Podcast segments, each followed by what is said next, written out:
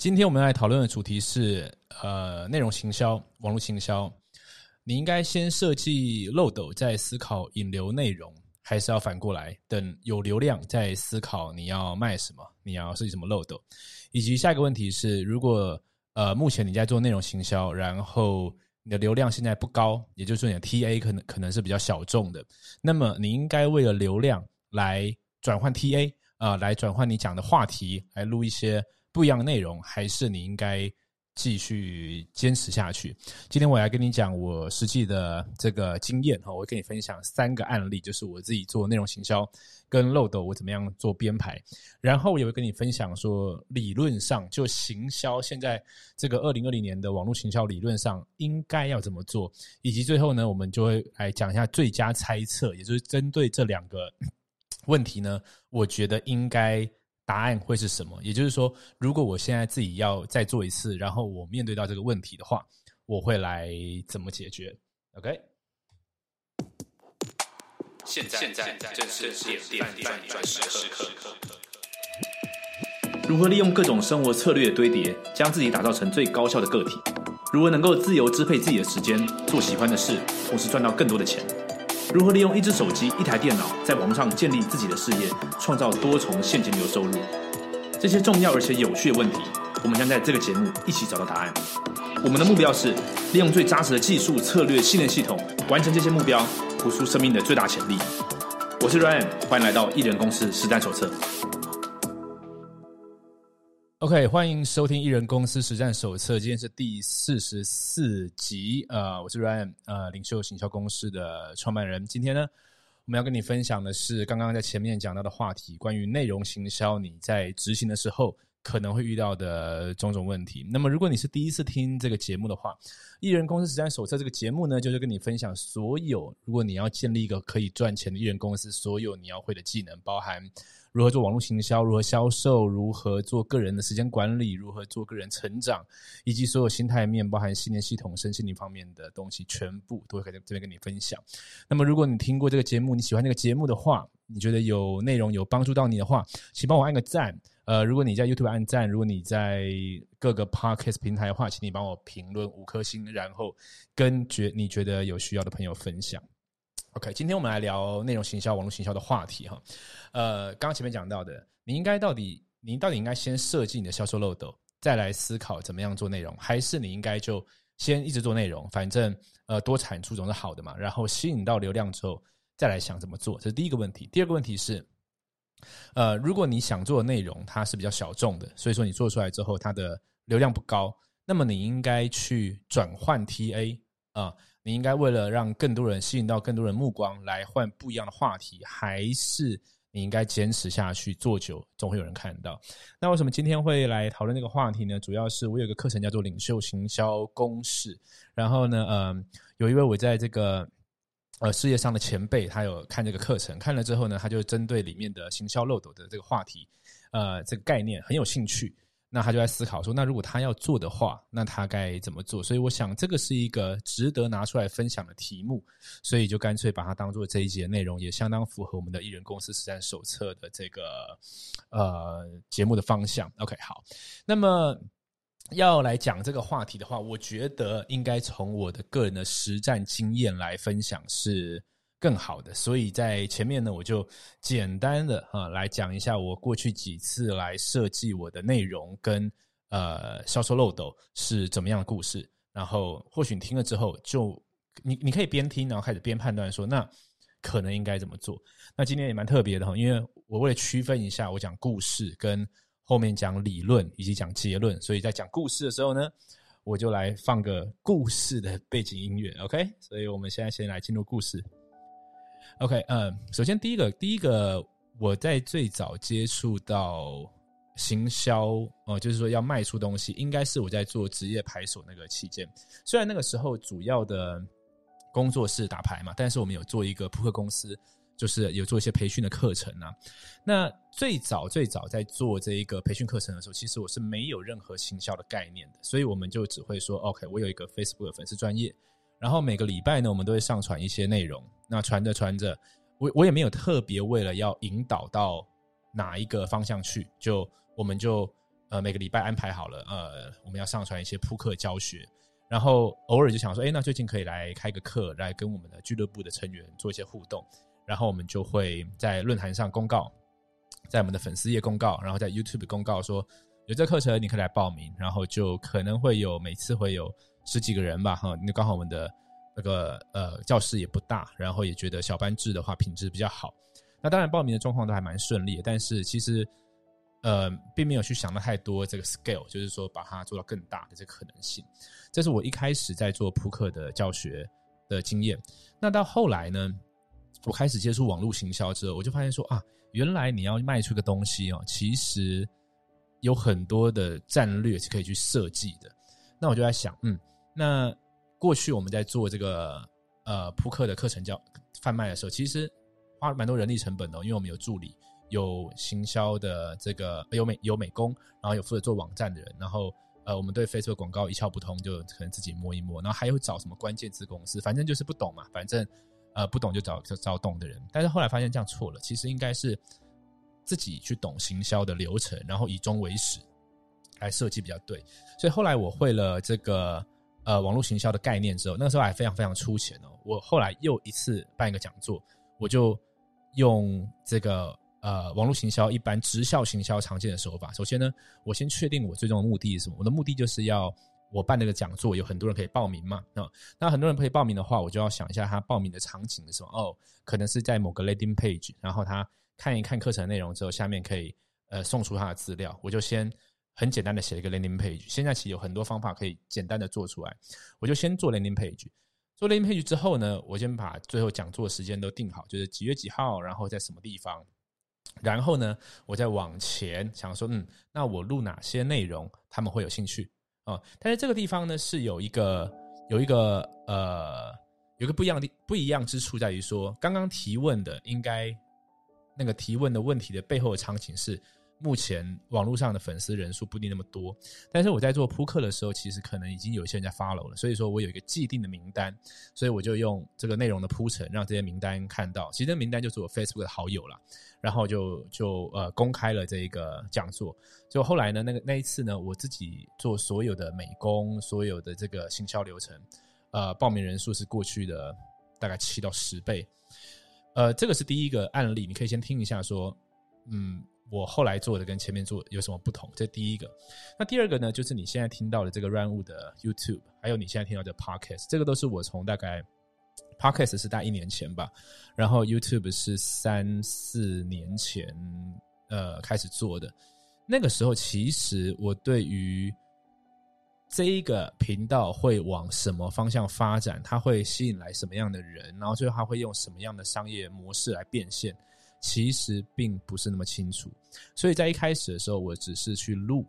呃，我有兴趣的话题。那么我就是反正一方面是作为记录嘛，一方面就是找到志同道合的人，他跟我一样喜欢看这些书啊，或者喜欢这种个人成长啊、时间管理啦这种线上学习的东西，我就这样录。但是录着录着就会发现一个状况，就是说，呃，不知道终点在哪里，就是那我到多少订阅才算够？我到多少观看量才叫好？它其实是一个问号。那是一个问号的时候呢，我就只能凭着说，OK，我把它变成一个习惯吧，变成习惯，它就继续录。但是录着录着，它其实不知道怎么变现的。那到后面我才去想到说，OK，那或许我可以呃找人加入我团队，或者是我有一些我可以把我自己做网络行销的东西打包成线上的知识课程来做呃贩卖，然后来做一些讲座。就到后面才做这个设计。那一有这个。商业模式出来之后呢，其实你内容的编排就会变更简单了，因为你就会开始想说，嗯，他们在报名这个讲座之前，可能是需要听什么样内容，他需可能需要解决什么样的疑惑，所以这个频道的发展是这样子哦。呃，这刚好来讲到很多人在做 YouTube 上面的一个问题，就是其实很多人他做做一一方应该这样讲，一部分的人是做兴趣嘛，一部分的人是希望做这东西可以拿来赚钱，变一个事业。但是如果他是只凭借着 YouTube 的广告费的话，其实大部分人的订阅跟流量是不够的，所以他就会嗯很困扰，就是那我到底该去博眼球哦，去抓住人家的目光，还是我应该坚持做下去？主要是他背后的商业模式还呃不太明确。所以他就会不知道该怎么做。但是我自己的状况是这样，哦，sorry，刚刚可能有点噪音哦，因为我改变一下麦克风位置。嗯，我记得状况是我还不知道商业模式的时候，我就会路的方向比较乱。但是商业模式确定出来的时候呢，它的方向就很清楚啊。所以这个是第二个第二个故事。等一下我会从这几个故事里面去抓出来几个理论啊，我会抓出八个理论，然后推出两个结论啊。所以我先把故事 讲一讲。好，那第三个频道就是呃，如果追踪我的频道比较久，应该有看到看到我之前有录个影片，叫做我不再录直销相关的内容了，因为我把直销相关内容分到另外一个 podcast。另到另外一个 YouTube 频道叫做呃 TRW 直销革命军，那这一个节目啊，就是完全呃照着直销行销的逻辑来做的，就是我非常清楚最后的目标是什么，因为我知道很多人喜欢这个行业，但是他呃没有找到一个对的方法，找到一个新的方法来做，所以我完全针对这些人他们想听的话题，他们的痛点，他们想要得到的结果，然后我自己亲身的经历来录制，其实这也是算小众的。啊，但是，呃，你就会观察到，他的这个频道的订阅啊，这也是另外一个节目频道订阅其实很少，但是它发挥的效果很明确，因为我知道最后我要，呃，吸引来的名单，我要怎么样跟他们沟通，然后我们可以用什么样的商业模式合作，这个是明确的。当它是明确了之后，其实我就不用在意订阅数，就甚至也不用在意观看数，它观看数并不是那么高，但是它可以带来经济效益，可能商业价值可能更大。我的意思是说，简单来讲，可能我一个呃。不到一万订阅的 YouTube 频道，它可以带来的商业价值可能比有些十万订阅的 YouTube 频道还要大，就赚到了钱了哈，以赚到钱来说还要多啊，所以这是第三个呃，我的呃，我在我在做的一个销售漏斗跟内容的编排哈。那讲完这三个故事之后啊，我刚刚讲故事的时候一直要按这个音乐哈，我应该是要想办法把它把它变成 loop 呃循环，没关系，慢慢的优化好。讲完这三个东西之后呢，我们就从这里面呢来捏出几个理论。第一个是我扑克的，第二个是呃 r a n w 的频道，第三个是直销革命军。好，那这三个当然我没有讲太多细节，但是你大概你大概感觉一下，我们来抓一下。呃，我先反复再重述一次问题哦，怕听众朋友这个呃听一听忘记了。这问题是说，我到底应该先设计销售漏斗，再来思考引流内容，还是反过来，我先一直做做做，有流量之后再来想？怎么样？呃，卖东西怎么样做销售漏斗？这第一个问题。第二个问题是，如果我现在做的内容流量不高的话，我 TA 很小众的话，我应该为了流量去更换 TA 吗？好，那我就先来抓呃几个理论哈，我就抓八个理论哈。那我一样，我在做这个理论的时候呢，我有点音效的，让你很清楚我的分解。所以我们来进入理论一。理论一呢，叫做呃，第一个我要抓的概念是以终为始，以。最终场景为最高指导原则，也就是说，整个商业模式里面，它是行销、销售、成交，然后价值交付。那么，我一定要很清楚，就是怎么样是我最终的场景，也就是说，这个 TA 这一个呃吸引来的潜在客户，最终他会怎么样？就是假设我一个销售漏的情况下，他会怎么样进来我的销售漏斗，然后。呃，举例来说，你会有一些线上的研习会，你有一些线上的销售影片，他们看了之后，他会呃填写你的表单，然后进一步跟你联络啊，然后呢，你们会在什么地方碰面，或者说你们会用电话、用 Zoom 的形式沟通，然后最后怎么成交？这一切，然后他成交之后，他要怎么样去得到你的服务？然后他得到怎么样去呃定义说他得到你的服务算是成功？就是说怎么样？他会买你的服务，会买你的产品，一定是他有痛点要解决嘛？哦，所以说什么样的 KPI 可以定义出来？他是呃这个得到一个满意的服务。OK，这一连串的东西，我要先从最尾巴开始想，然后往前推。为什么要从最尾巴开始想呢？因为从最尾巴开始想之后啊，我才可以在每一个阶段抓出每一个阶段的 KPI。举个例子来说，刚刚我是不是讲最后是成交？成交前一步可能是碰面，可能是通话。OK，那那我在做这个内容的时候啊，可能我的观看数不高，但是我通到话了，那就代表说这个漏斗是通的，是通的状况下呢，我可能就是在继续修里面的每一块不同一，你要把这个漏斗想成一片一片的，每一片有它的转换率啊，那我可能是提高它的转换率。或者是我在前面再用不一样的 hook，不一样的钩子，讲不一样的故事，不一样的内容，来吸引不一样人进来，然后来看看说这个最后这个 call 这个通话数会变高。所以你看，看刚刚刚这个第一个例子很有意思，就是说第一个理论啊，就是我的观看数不一定要高，我后面只要有成交，那就代表说这个漏斗是 OK 的。所以说还是要以终为始。如果我不知道这一些观看这些流量，它就要导到什么地方的话，那么我就很难去评价我现在做的到底对还不对。当然，你可以说哦，可是我现在做 YouTube 可能就呃，不管我最后有没有，现在就是几十个观看而已，那这样算少吧？你可以说这样少，但是呢，呃，我等下后面会讲到，但是你现在这个纯粹是自然流量嘛，哈。等一下我的理论，呃呃，理论二跟理论三就讲到了，所以我们第一个理论叫做以终为始，先抓出最终场景啊，就是漏斗的每一个层次大概会长什么样子，先有个基本的概念，这是理论一。好，理论二，理论二呢就是，嗯，其实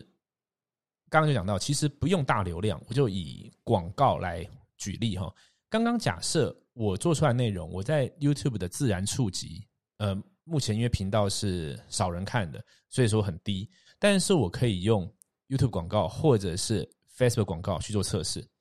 因为有可能是目前的演算法，或者说你你的呃发布的品质、发布的量，它你反正在在这个演算法自然流量的竞争下还没有完赢。但是呢，流量有两种，一种自然产生的，一种是付费的。如果你用付费的话，你可以强迫哈，就强迫。呃，你的 TA 看到这些东西，那么这个时候就可以直接测试出来说，你的内容对他们来说有没有吸引力啊？那今天呢，假如啦，假如我们做这一个 KOLF 的方法，一定要每一个人都五千订阅、一万订阅、两万订阅才可以成功的话，那么这课就没办法卖了，因为。或者说，这个我我我目前进行的 program 啊，这些团队成员就没办法进行了，因为并不是每个人都会这个样子。但是其实很多时候只有五百以下订阅，或是三百、两百、一一百订阅就可以呃就可以有结果。原因就是因为你可以用一些呃直接的方法让 TA 看到内容，然后来测试一下这个漏斗是不是通的啊。所以呢，我们会看到的状况是。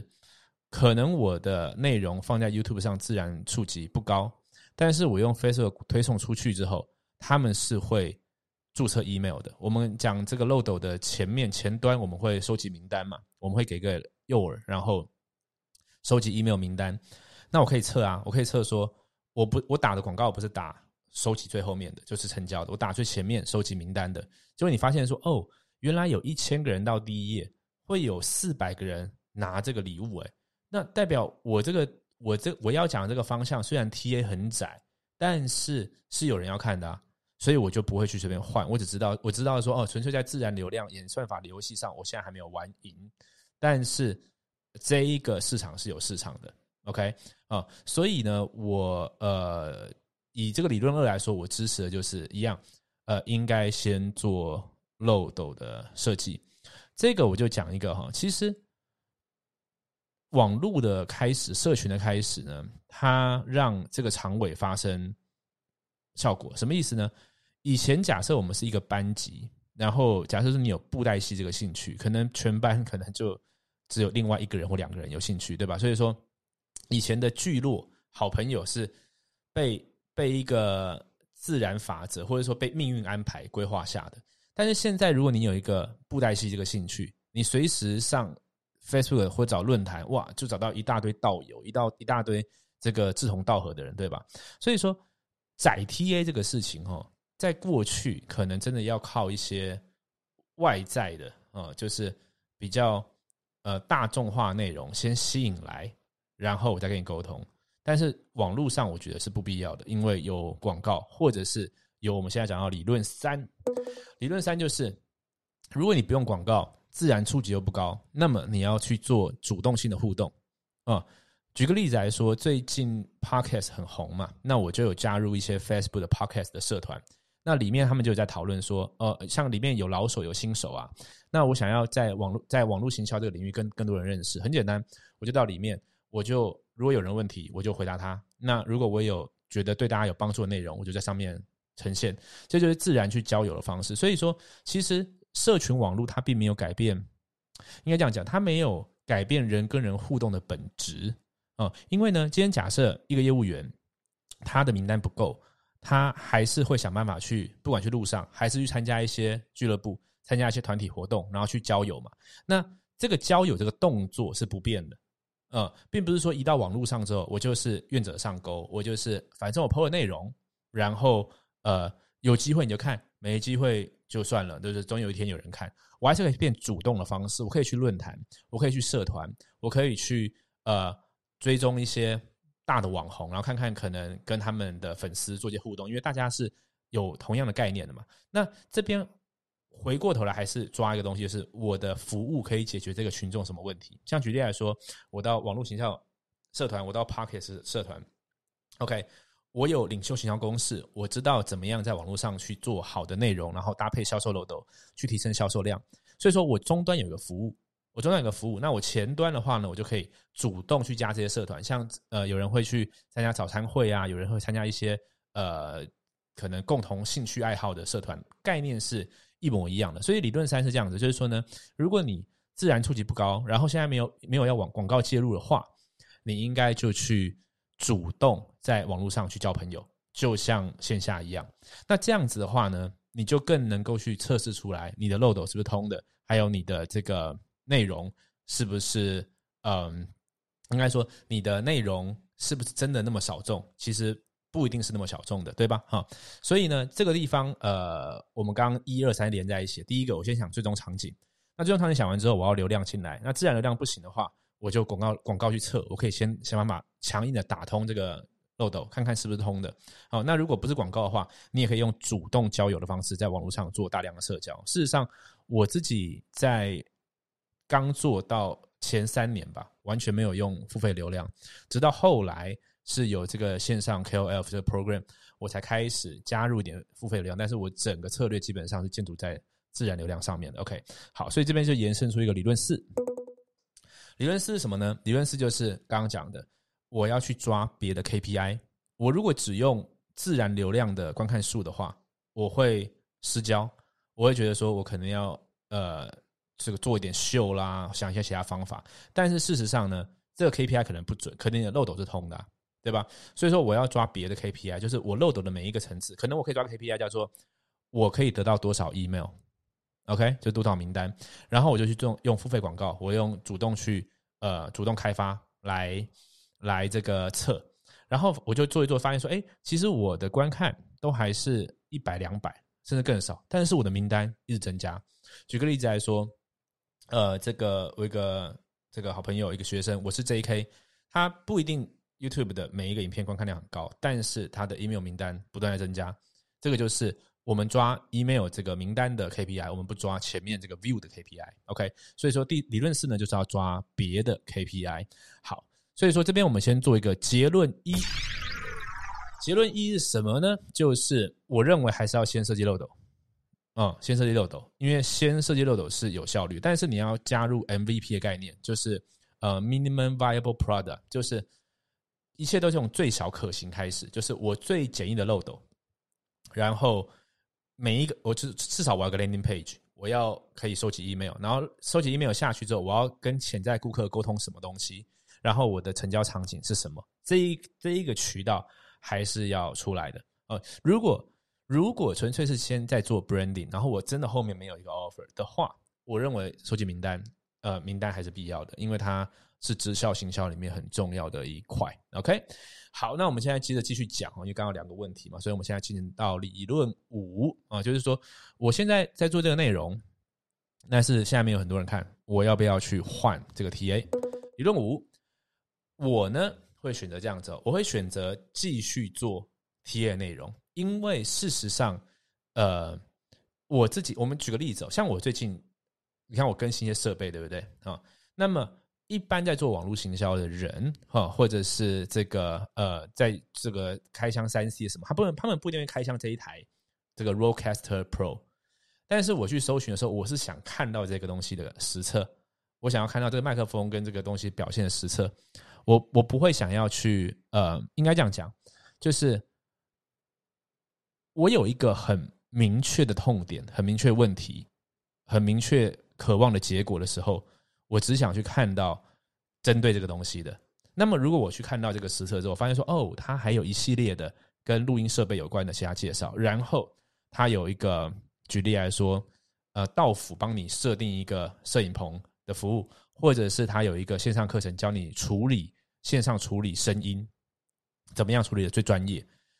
呃，我可能二话不说就会马上加入，或者马上请他马上咨询，因为这是我很明确要的。当他当我知道他能解决我我的问题。所以这种时候，你反过来想的时候，就是我不可能去，嗯，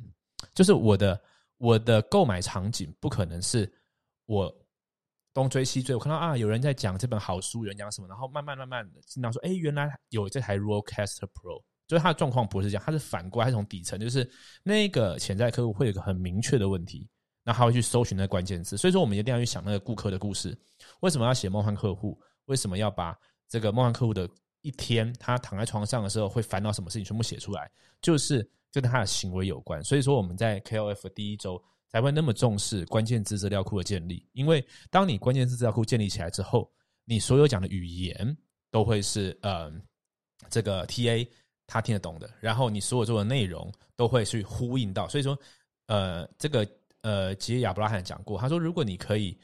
嗯明确的叙述一个问题。的话，人们会倾向认为你有答案。好，那么这边我捏出一个概念是什么呢？我不知道捏出说我们要去假装哈，我要捏出概念是说我们要怎么样可以明确叙述问题，就是我对这个 TA 够了解，然后我讲出来的话，像举例来说，这个 Rollcast Pro，它可以随便随便开箱一下，可以，它也可以呃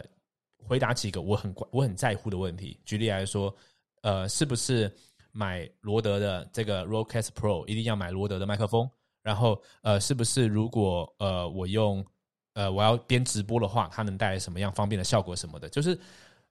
他他比我还清楚我的问题，我就会买单。概念上的这个样，所以这这是理论五，就是说我会选择做 T 验内容，但是呢，呃，继续用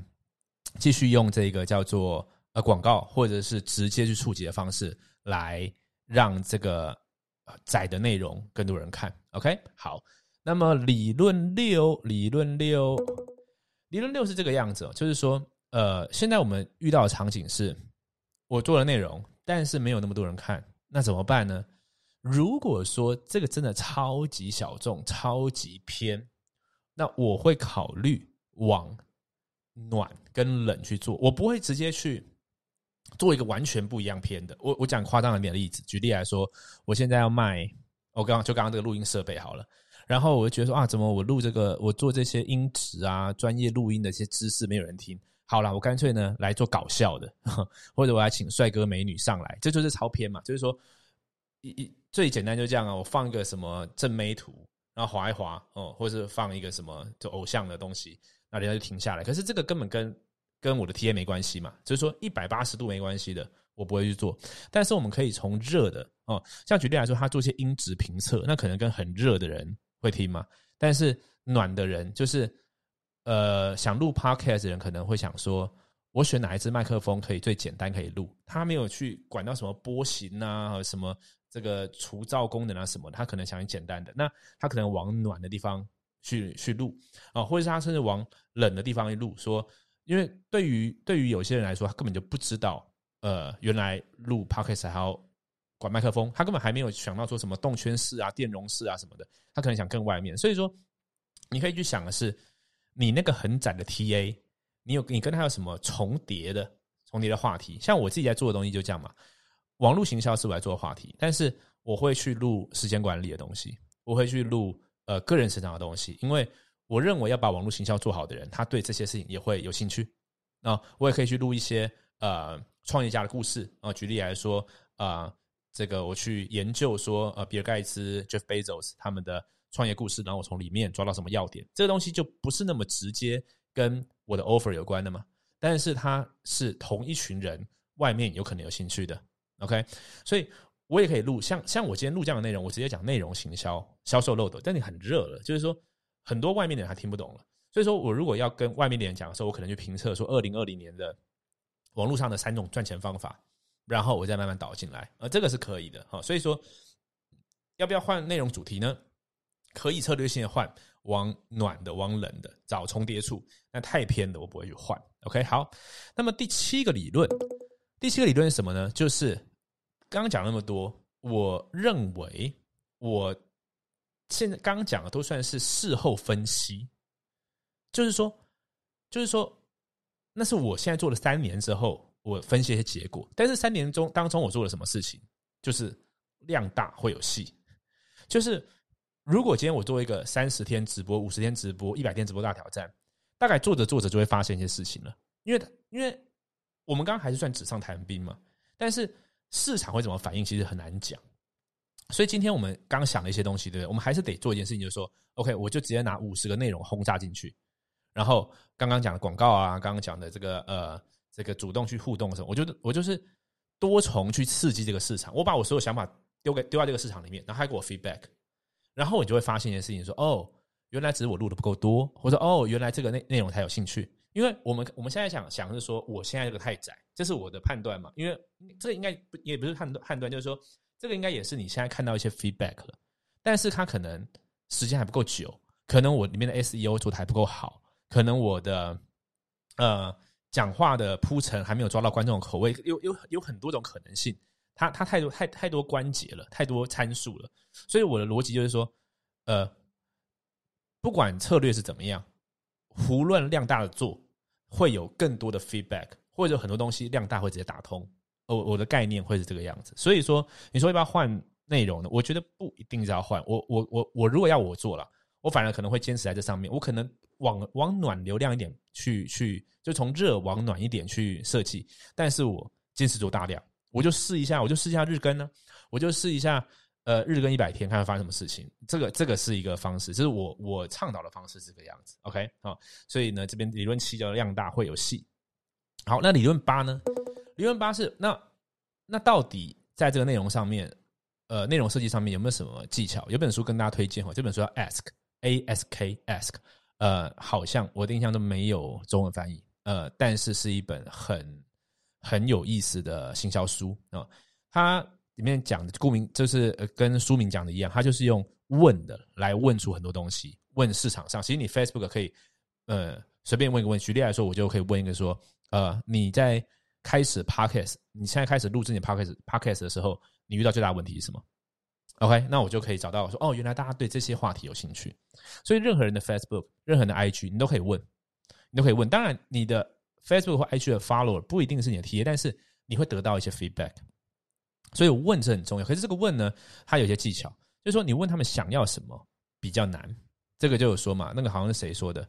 呃，亨利福特嘛，就说如果你问那个时候在骑马年代，你问人家要什么，他会说他想他想要一个更快，呃，更快，然后不不用喂东不用喂食的马。因为他不知道他要的是什么，你知道吗？那可以你从里面去找哦，原来他他想要更快，然后更简单的。所以说，其实你反而应该问人家不要什么哦。像举例来说，他就有讲那个例子说，如果你问你朋友你要吃什么，他就是随便啊，都可以，对不对？那可以你跟他讲，那那那今天吃披萨好不好？啊，不要，你昨天吃过了。那我们去吃苏西啊，我今天不想吃冷的东西哦。他不要什么，他很清楚。可你问他什么，他就说呃随便，对吧？所以说你要怎么问呢？你要问他的是说，你你不要吃什么？还有一个东西，人人人比较容易回答两个东西，就是他不要的东西，跟他过去的经验。所以，那你昨天吃什么？哦，或者说你，那你你中午吃什么？所以说你在问这个经验的时候，你可以问说，呃，举例来说，你你录制 podcast 通常呃一集规划多久？呃，一集录制多久？就诸如此类。我现在随随便举例了哈，或者是说呢，你在制作 podcast 节目过程当中啊，就是过去这个月你。觉得最麻烦的是什么事情？OK，呃，诸如此类的，所以去问，去市场调查，不断的在 Facebook、在 IG，呃，或者你有名单的话，跟你名单互动，你会更知道到底他们的痛点是什么，或他们想知道的是什么，呃，而不是我自己觉得它很重要，然后我就讲这些话题。OK，好，所以这边我们就推出一个结论二，结论二呢，就是我会不会去直接去换。呃，T A 呢不会啊，我会不会去换特特别的内容呢？不会，但是第一个我会多做，我会我会做更大量内容，再来我会往外做，就是做暖一点的啊，做暖一点，我不会做太冷的东西啦。嗯，我大部分做还是我有兴趣的东西，我不会做太太冷的东西。可我对我对我的族群来说，我做到股票投资就算冷，因为它这其实有点已经有点没那么一样，但是它还是跟艺人公司很相近了哈，所以我觉得还是 OK 的。嗯，然后我会多做，然后我我会往外做，然后我会问，我会问，同时呢，我也要去呼应我刚刚的更关键的 KPI。我可能去观察是，那我 email 有没有上升？我不要去看我的 view 有没有上升。哦，你看 email，看后面的呃，可能是通话，可能是成交率，这些东西可能会更好。OK，所以我们刚刚讲的八个理论跟这个呃两个结论哈，我们来做一个同整，好不好？同整，第一个呢，以终为始，先讲最后的场景；第二个呢，呃，你可以用广告先去测，呃，你会发现不一定要 view 要 view 不一定 view 要很多，可是漏斗会是通的。第三个，如果不用自然触及，呃，自然触及不高，然后不用广告的话，你可以用。主动去社团互动的，真的就像实体生活交朋友一样。第四个，你要抓其他 KPI，不一定是 view，呃，可能是我觉得 email 名单数，呃，甚至是成交数，可能更好。可是我们为什么一开始不会抓成交数？因为成交数有时候是太后面的，所以我先抓前面一点的，啊，前面一点，这个是领先指标跟落后指标概念嘛。但是我不认为 view 是那么关键的。我我知道很多的例子是，它不一定要很高的 view，它不一定。其实我我一直这样觉得，我们 KOF 来教的东西哦，不是教你怎么变。呃，十万订阅、二十万订阅、三十万订阅的的网红，我们做做的逻辑，我们做逻辑是，任何人可以用社群行销概念去找到潜在客户，然后呢，用直销行销的方式，呃，用销售漏斗去去成交，去认识更多潜在客户，然后去提供更好的服务。所以说，其实逻辑上我不把订阅数跟 view 当成是我们的指标。OK，好，那但是这个的不代表说我们不希望，就是说有的话很好，但是它不是必要条件。OK，那么在理论四呢，就是抓别的 KPI，我刚刚讲的别的 KPI。呃，理论五呢，就是呃，我会选择做继续做 TA 相关的内容，但是用其他方式来强强硬触及，才可以测试这个内容是不是到底是对的。我不要用自然流量，不要不要用演算法自然去去测。那第六个呢，是我不会去做换，就是说即使我要换内容，我不会换到太偏的内容，但是我可以往暖的、往冷的去做。那理论七呢，就是。呃，量大会有戏啊，所以说其实继续坚持这个方向，然后可以做的更多。哦，我去去 double down，去 triple down，就是做两倍、三倍可能会有戏。理论八呢，ask 就是去问，然后可以更知道该做什么内容。这两个结论就是，我认为应该先设计漏斗，再做内容，这个是最有效率的。但是要用 MVP 的概念，就是不要一下想要做太太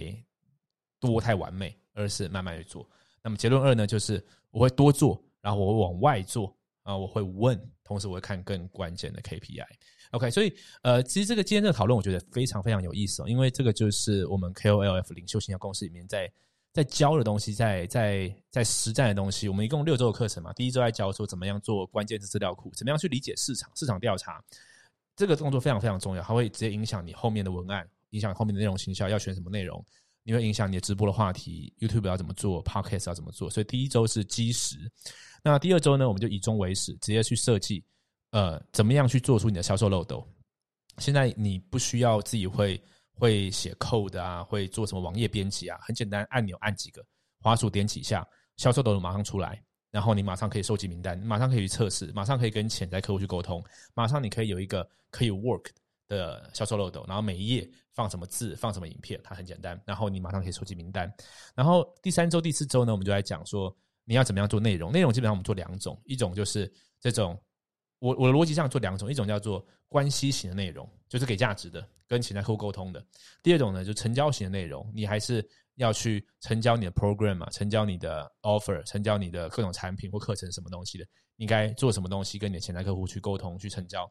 传统上，大家会做现场的这种演示啦、说明会啦，做些这种 pitch 啊。但是我们全部都在网络上做，你可以做短，可以做长的。那么第四周呢，就讲说，那这些内容要用什么方式去散布在呃 YouTube、IG、Podcast、呃 Facebook、部落格，因为太多平台了，对不对？但是我们会有这个真正的艺人公司的方法，就是我没有任何团队，我没有呃人家帮我做剪辑、做任何东西，我一个人能够完成这所有事情。你要找到工作的方式，你要找到 workflow。而不是呃什么东西都要外包。其实艺人公司它概念很简单，你可以用现在工具，用很简单的力量去杠杆去做到这些东西。然后第六周呢，呃，第五周呢就讲进阶的，我们讲 email 行销，讲一些简单 Facebook 广告，还有讲 campaign，就是说如果你要设计十个、二十个、三十个内容，设计一个一个一一个月的一个呃产品上市计划的话，你应该做做什么样的东西？那第六周的话，就是怎么样把这五周东西全部打包起来，然后确实可以发生，怎么样去用八十二十法则，怎么样呃去纳入飞轮效应，怎么样去。让最重要是事情确实可以在更短时间内做出来，OK？所以全部的东西就是我们今天今天讲到的东西，就是里面的其中几个要点啊，其中几个要点。那我觉得这个真的是挺符合艺人公司的要件的，就是说你现在从零开始，你没有 follower，然后呃，你可能找到一些商业模式了，你还不是很确定。但是无论你用什么商业模式，行销都是重要的，对吧？你要有有一个故事这样子嘛？他说，如果你现在开个公司，你只需要两个部门。啊，就是如果你找到一个产品了，找到一个服务，你这两个部门，一个部门的人负责找名单，一个负责部门的人负责成交，名单成交，名单成交，事情就解决了。OK，所以艺人公司就是 KOF，就是让你在这艺人公司里面可以自己把名单、行销、呃销售、成交、价值交付全部完成的一件事情。所以呃，如果你对今天的话题有兴趣的话，你还可以到 KOL Formula KOL F O R M U L A dot com。可以去看到我的一个小一个小时的课程，然后我知道有些人很忙，你可能没时间看完这课程。我建议你可以直接到 K O L Formula K O L F O R M U L A dot com 斜线 Now N O W 呃斜线 Now K O L F O R M U L A dot com 谢谢 Now 你可以直接报名，也可以你就可以不用看一个小时的这个线上课程，也都可以，反正就是。呃，依照你的选择，依照你的需求自己做选择。那么，如果你觉得今天的内容对你有帮助的话，帮我个忙，在 YouTube 的话你就按赞，在 Podcast 平台的话就给个五颗星。呃，这个五颗星，这个跟这个赞，就是给这个节目最大最大的支持。OK，那么以上就是今天一日公司第四十四集。如果你还想听什么内容的话，请到 IG tag 我，就是你可以截图，然后先动发布，然后 tag 我，我就会在。呃，下一节内容或者下几节内容去跟你对话，去讲你有兴趣的话题。OK，那我们下一集见喽，拜拜。嘿，感谢你的收看。如果你有在追踪这个频道的话，你一定知道，利用社群媒体行销是现在做生意最好的方式。而且很有可能的是，你现在手上已经有一个你很自豪的产品，你希望可以卖得更多，找到更多客户。又或者说，你现在正在代理一个很有潜力的事业机会，你希望可以招募到更多的人，并建立一个强大的团队。但关键的问题是，到底要如何在没有任何经验资源、完全从零开始的状况下，在网络上建立自己的品牌，并且搭配销售漏斗，打造完整的销售流程？四年前，当我刚接触这个方法的时候，我完全没有任何经验。但因为认定这是未来的趋势，所以我放下所有的怀疑跟恐惧，从零开始学习，并且实做。现在，我利用所学，建立了属于我自己的网络事业王国。这是我做过最好的决定。如果你对所有的步骤有兴趣，你想要知道更多细节？我有个线上讲座，在里面我具体说明了要如何利用社群媒体建立个人品牌，并且搭配销售漏斗打造你的网络事业。你只要到 KOLFormula.com 就可以看到完整的影片。KOLFormula.com，KOLFormula.com，这是我今年做过最好的决定，也希望这个内容可以帮助到你。祝你学习顺利，我们讲座中见。